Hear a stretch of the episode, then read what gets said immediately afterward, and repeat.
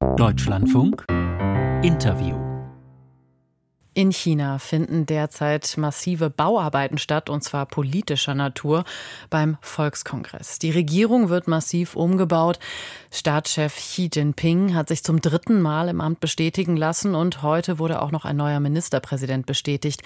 Gleichzeitig stockt China sein Verteidigungsbudget so stark auf wie seit langem nicht mehr und begründet das mit der Unterdrückung Chinas in der Welt. Und das, während China gestern einen Deal zwischen den Rivalen Saudi-Arabien und Iran vermittelt hat. Wie passt all das zusammen? Welchen Weg schlägt Xi außenpolitisch ein? Darüber kann ich sprechen mit Mareike Ohlberg. Sie ist Senior Fellow im Indo-Pazifik-Programm des German Marshall Funds. Einen schönen guten Morgen. Guten Morgen. Hierzulande wurde ja kaum beachtet, dass Xi in dieser Woche ein neues Mantra vorgestellt hat für die Außenpolitik. Was besagt das denn?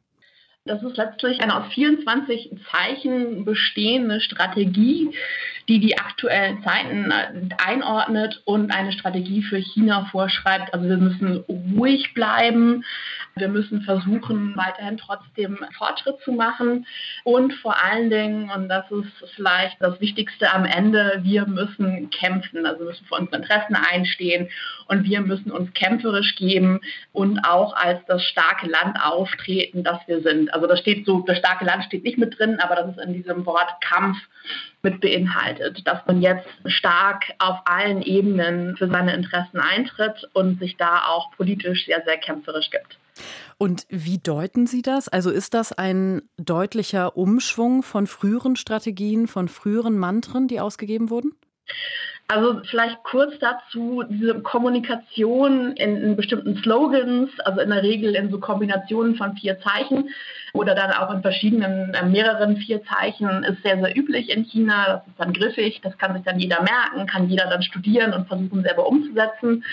Und das ist jetzt hier quasi in diesem größeren Format eine Strategie, die definiert wird, die natürlich auch im Kontrast steht zu einer früheren Strategie, die herausgegeben wurde 1990 von Deng Xiaoping, die auch aus 24 Zeichen bestand und die im Nachgang von Tiananmen definiert wurde, also nach 1989, wo China die eigene Demokratiebewegung niedergeschlagen hatte.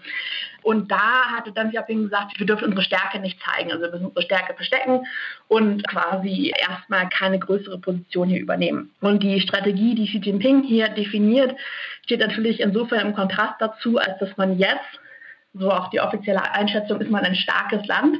Jetzt muss man seine Stärke auch nicht mehr verstecken, sondern kann sich kämpferisch geben. Und das definiert jetzt die neue Linie für die neue Ära, unter der und als solcher positioniert sich Xi Jinping ja auch als historische Führungsposition. Xi Jinping auf einer Ebene mit Mao Zedong und Deng Xiaoping.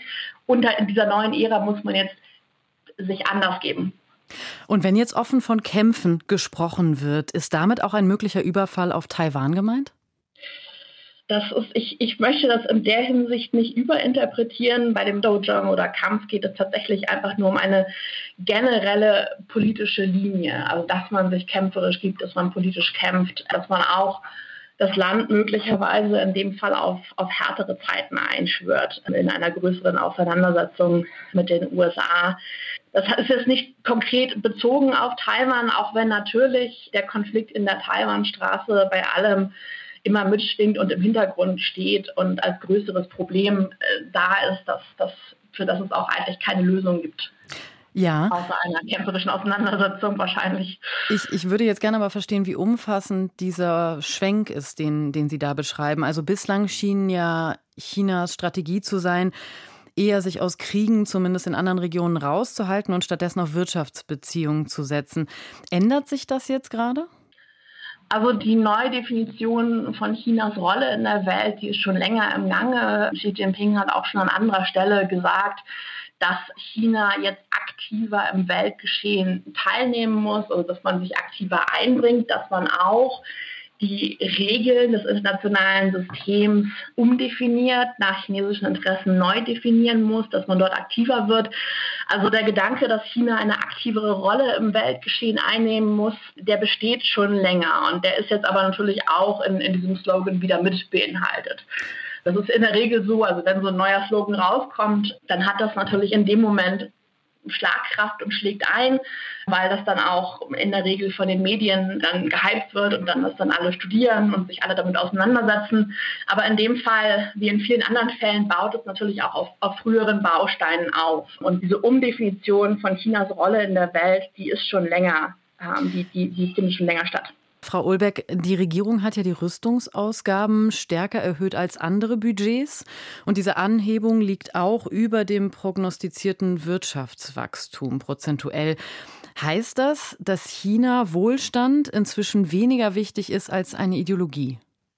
Also es ist jetzt schon seit mehreren Jahren zeichnet sich ab, dass die Kommunistische Partei China selber vor allen Dingen tatsächlich stärker auf Politisches setzt, auf Ideologie, auf versucht, die eigene Bevölkerung auch auf härtere Zeiten auch einzuschwören, also da stärker auf politische Kontrollen setzt, als auch das Versprechen des wirtschaftlichen Wachstums. Das liegt auch daran, dass das wirtschaftliche Wachstum natürlich jetzt auch schon länger nicht mehr so groß ist wie noch vor 15 Jahren. Ja, also das, das sinkt schon länger. Das hat auch viele, viele strukturelle Gründe, warum das so ist. Und deshalb ist man schon länger dabei, die Bevölkerung jetzt auf härtere Zeiten einzuspüren und zu sagen, wir setzen jetzt eher auf Kontrolle, ähm, eher auf mehr Überwachung, eher auf mehr politische, ideologische Faktoren, als, als dass wir versuchen, unsere Legitimation rein über das wirtschaftliche Versprechen einzuholen. Und heißt das dann auch, dass man mit Drohungen von wirtschaftlichen Nachteilen, also zum Beispiel, wenn es jetzt um Taiwan geht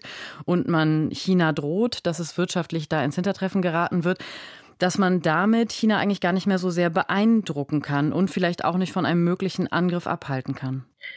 Also das ist eine interessante Frage, das ist natürlich auch eine wichtige Frage. Ich denke, da ist es schon länger so, dass China versucht, sich stärker unabhängig zu machen. Also China versucht jetzt schon seit Jahren, das hat angefangen, wurde auch durch die Trump-Administration teilweise verstärkt, sich unabhängig zu machen und dadurch weniger erpressbar zu machen, dass, so dass Sanktionen weniger einschlagen würden. Und das ist ein Prozess, der ist schon länger im Gange, auch dass man sich bei, bei wichtigen Schlüsseltechnologien unabhängig macht vom Westen, dass man da nicht abgeschnitten werden kann.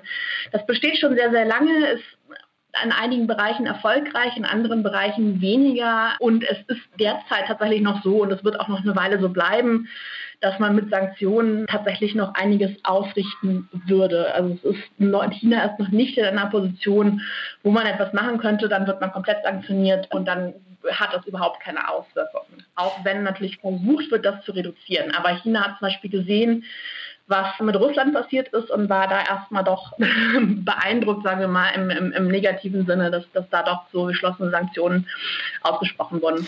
Lassen uns darauf gleich auch noch schauen, aber ähm, zuerst möchte ich auf das diplomatische Agieren von China gucken. Also wenn Sie sagen, diese Linie ist jetzt auch, dass man sich kämpferisch gibt, dass man seine Stärke zeigt. Wie passt das denn dazu, dass China gerade sich als Vermittler positioniert? Also zum Beispiel zwischen Iran und Saudi-Arabien. Wie passt das ins Bild? Äh, das Schöne, das Schöne bei 24 Zeichen ist dass man da ganz viel Inhalt unterbringen kann. Und das ist ja nicht nur das äh, Kämpferische, das ist ja auch mit drin, dass man quasi eine stärkere Rolle einnimmt, dass man bestimmt sich, sich aktiver gibt. Und das ist natürlich auch wieder ein Fall davon, dass man international versucht, eine stärkere Rolle zu übernehmen in diver auf diverse Art und Weise. Und natürlich auch in diesem Format, um zu zeigen, man kann international auch etwas ausrichten. Man ist international jemand, der politisch etwas ausrichten kann. Und im Zweifel auch das Vakuum füllt, was die USA lassen, oder? Das schwang vor allen Dingen mit in Chinas Kommunikation gegenüber dem Rest der Welt. Unter der Trump-Administration, da war das häufig die Linie, die natürlich auch sehr erfolgreich propagiert werden konnte. Jetzt unter der Biden-Administration versucht man sich vielleicht auch noch so zu positionieren, aber es kommt wahrscheinlich weniger an als vorher. Also unter Trump haben viele das gehört und haben gesagt, ja stimmt, also das, das wäre irgendwie gut, wenn China eine, eine Rolle übernehmen könnte, auch wenn China eine Rolle wie die USA so nicht angestrebt hat. Aber jetzt unter der neuen Administration in den USA kommt das weniger stark an. Ja, lassen, lassen Sie uns noch kurz darauf schauen, welche Rolle China denn im Bezug auf Russlands Krieg in der Ukraine einnimmt. Also China ruft zu Friedensgesprächen auf. Gleichzeitig trifft sich Xi ständig mit Putin, aber nie mit Zelensky, hat auch diesen Krieg nicht verurteilt. Was ist denn da die langfristige Strategie, also Russland als Vasall von China zu etablieren? Es ist sicherlich so, davon profitiert, dass Russland geschwächt ist, dass Russland abhängiger wird von China. Die langfristige, also die Strategie, die ich sehe, ist, dass man Russland so gut es geht unterstützt, vor allen Dingen rhetorisch und diplomatisch, aber möglicherweise auch darüber hinausgehend, also so stark unterstützt, ohne sich selbst damit zu schaden, also ohne dass China in irgendeiner Weise da Konsequenzen spürt, ähm, sei es durch sekundäre Sanktionen oder auf anderem Wege und aber auch, und das kommt jetzt natürlich immer stärker hervor, wo auch Putin ja, in der Ukraine in ziemlichen Schwierigkeiten steckt teilweise, dass man nicht sich zu stark damit assoziiert. Also was, was China nicht möchte, ist ganz klar als, als Gesicht eines solchen Krieges dazustehen und als, als, als ganz deutlicher Unterstützer. Deshalb hat man offiziell die Position der Neutralität unterstützt, so gut es geht, Russland. Nicht so sehr, weil man Russland jetzt so sehr mag, sondern eher, weil man den USA, der NATO und dem, dem Westen in Anführungsstrichen da schaden möchte. Also man möchte nicht, dass der Westen aus, dieser, aus diesem Krieg in irgendeiner Weise gestärkt hervorgeht und versucht aber alles das zu machen, ohne am Ende als offiziell als Unterstützer Russlands dazustehen. Frau Ulberg, ich danke Ihnen sehr für dieses Gespräch. Ich danke Ihnen auch. Das war Mareike Ohlberg, Senior Fellow im Indo-Pazifik-Programm des German Marshall Fund.